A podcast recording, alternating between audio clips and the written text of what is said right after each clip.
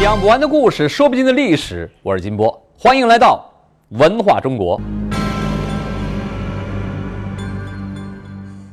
各位好，文化中国，我是金波。咱们今天接着来讲《权力玩家》中国历史上的大阴谋。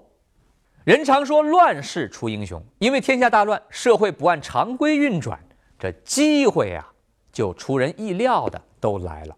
那些果敢勇毅之士，就更容易施展他的才能。司马懿在当时就是乱世中的一位英雄，他年轻时就有着远大的志向，被名士杨俊誉为非常之气呀。然而对司马懿来说，开始的运气可不怎么好。因为他恰好遇上曹操这个一代枭雄，只好老老实实的在曹操手下做事儿。可是时机一到呀，他的全盘阴谋与雄心大志都在血腥屠杀中得以实现了。看司马懿的一生，正如老子所言呢：“只有保持虚空，才能不断接受顺势而变，最终实现理想。”司马懿究竟是如何保持虚空的呢？这要付出怎样的代价呢？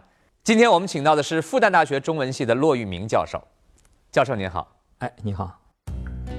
骆玉明，复旦大学中文系教授，著有《简明中国文学史》等专著，惯于用有趣又有劲的题材吸引人，同时以美好又残酷的实话打动人。说到这个司马懿啊，有人形容他为潜伏大师啊，因为您看他出道的时候二十郎当岁儿，然后来到曹操身边做事，这一干呢。五十多年到七十多岁才执掌大权，您说他这个人呢，靠什么来支撑这种隐忍呢？杨俊说他是那个呃非常之切，说这个人不是一个平凡的人。那么曹操跟那个曹丕说，这个人不是甘为这个人臣的人，就是不是一个甘心。被别人支配的人，对，那么这是他的一个基本气质，也是别人对他的基本估价。也就是说，他最后走到那一步，就是说把曹魏的大权全部夺到自己的手里。那么后来为那个西晋王朝的建立，实际上是打下了一个非常坚实的基础。这些举动对他来说都是一个必然的一个结果。嗯，但是呢，你也不能说一个阴谋家。他从一开始就把后面的一步一步全都设计好了啊！我就忍着，我就我我就潜伏着，嗯，呃，不是那么一个简单的事儿。就是说，他的目标一开始的时候，并不是说我有一天大权独揽，是这样吗？没有那么清楚。就是说，他的气质，嗯，就是说他的个性和他的气质，呃，必然要导向那个方向。嗯，但但是并不说他一切都事先计划好了。那么，我们从司马懿这个人身上，究竟能看到些什么？司马家族史书的记载啊，说是儒学传家的。不过我看他，他身上的特点，他的那个行为的特点很多的，这跟老子的那套哲学呃对应的特别好。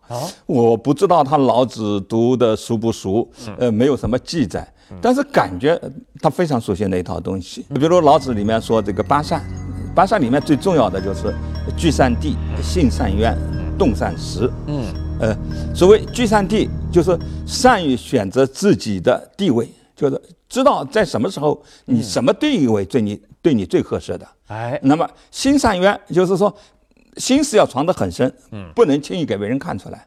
呃，动善时，就是说你要决定要采取一个行动的时候，你要善于把握时机。嗯，这个三善，在古人里面恐怕司马懿是做的特别好的。哎。这有点意思，您今天把道家的这个一套东西啊引入到司马懿的身上哈。道家里面还有一点叫顺其自然呐。那么你说司马懿这样的一个所谓我们今天您书当中的权力玩家的话，他真的可以做到顺其自然吗？这顺其自然也有一个理解的问题，就是说顺其自然可能对于那种个性不是特别强的人来说，啊，就是。呃，顺大溜啊啊，形势怎么样我就跟着走。嗯，但是对于司马懿这种人来说，顺其自然就不这么简单。就说要在这个自然之势当中，要加入自己的努力，要使这个自然之势的变化，最后向着有利于自己的方向去变化。那么接下来啊，咱们就来验证一下啊，在司马懿这一生的这个长期潜伏当中，是不是老子的这些思想体现特别充分？首先从他出道说起吧。嗯。那么一开始的时候呢，实际上他也是个世外高人，是曹操听说这个人很有本事，要请他出山呐。啊，当时实际对这个司马懿来说，好像是很不利。这个乱世嘛，就是这个所谓才智勇毅之士，那有才智、性格特别勇毅的那些人，他就能找到机会展现自己的才能，实现自己的理想。嗯，可是这个司马懿很不幸，他遇上一个曹操。对，曹操是一代枭雄啊，在司马懿刚出山的时候，那曹操当时已经把整个天下大局都已经定了。对，呃，已经这个所谓挟天子以令诸侯，已经打败袁绍之后了。这话说白了，就是说到这儿啊，世道已经没那么乱了，大局已定了嘛。对，可是也有人说了，这曹操去找司马懿啊，司马懿有一种选择，就是我不到你手下干，因为你太强了。我到你手下干的话，我只能是附庸于你。那么他有没有这种选择的权利？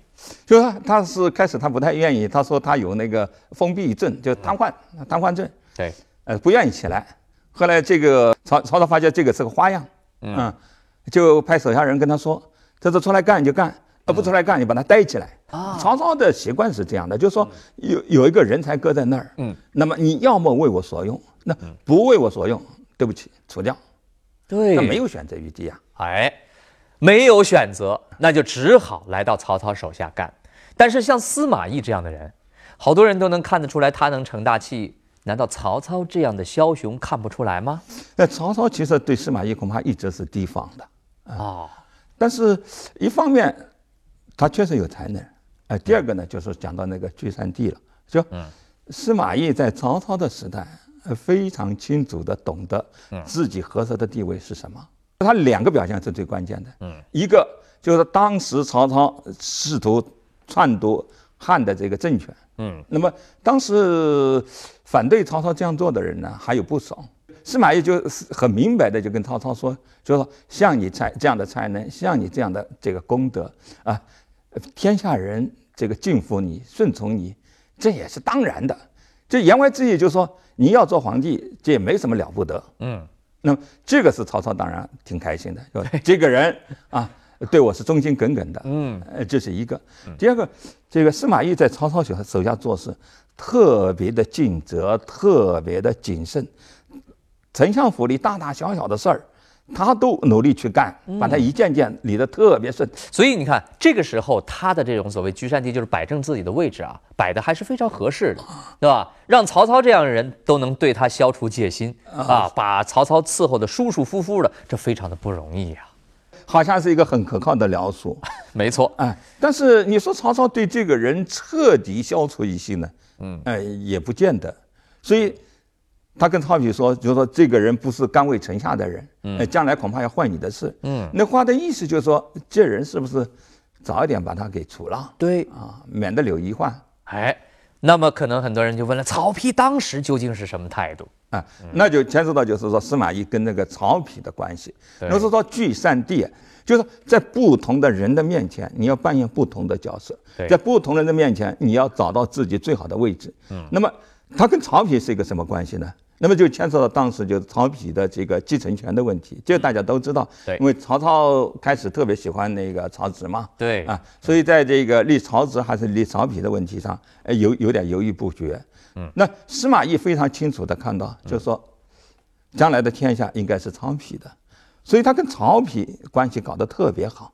所以您看这里面啊，所谓的摆正自己的位置，不光是说在某一个人身边了，实际上包括在。不同的阵营之间，如何去选择一个适合自己的，或者说自己看好的，这个更重要。您说司马懿这个时候的眼光啊，确实有点与众不同。对，嗯，他跟不同的人有不同的身份。对，在曹操面前，他是一个恭谨的、忠顺的、有能力的这个僚属。对，那么在曹丕面前，他就是一个，就是说有智力的、能决断的、能提高最大的这个帮助的谋臣。所以到现在。在曹操的身边那司马懿呢，做的还挺稳。到了曹丕的身边他的地位提升一层，因为在曹丕这个继承的这个问题上面，他鼎力支持，所以他赢得了曹丕的信任。他的现在的位置啊，是越来越稳固了。然后就是呃，这个明帝曹磊的时代，嗯，那在曹磊的时代，他实际上已经成为国家重臣。当时是个三国时代嘛，就是说这个北方的魏，西南的蜀，呃，东南的这个吴。那么三国之间经常发生战战争，当时在明帝时代主持军政大事的，就是司马懿。所以再看司马懿这个时候在曹家的地位，实际上又上了一层。这里面你也确实，你不得不承认，司马懿是一个有才能的人，嗯，政治才能、军事才能都很强。但是咱们别光顾着说，也得留心一下。到了明帝的时代，司马懿的年纪已经六十多岁了。你说这个年龄，你要不然你就选择做一个忠臣，哎，一辈子就这么终老下去；你要不然，其实在这个年龄的时候，如果动手夺权，应该也是非常容易的事情啊。下载喜马拉雅 APP，关注金波有话说电台账号，随时随地想听就听。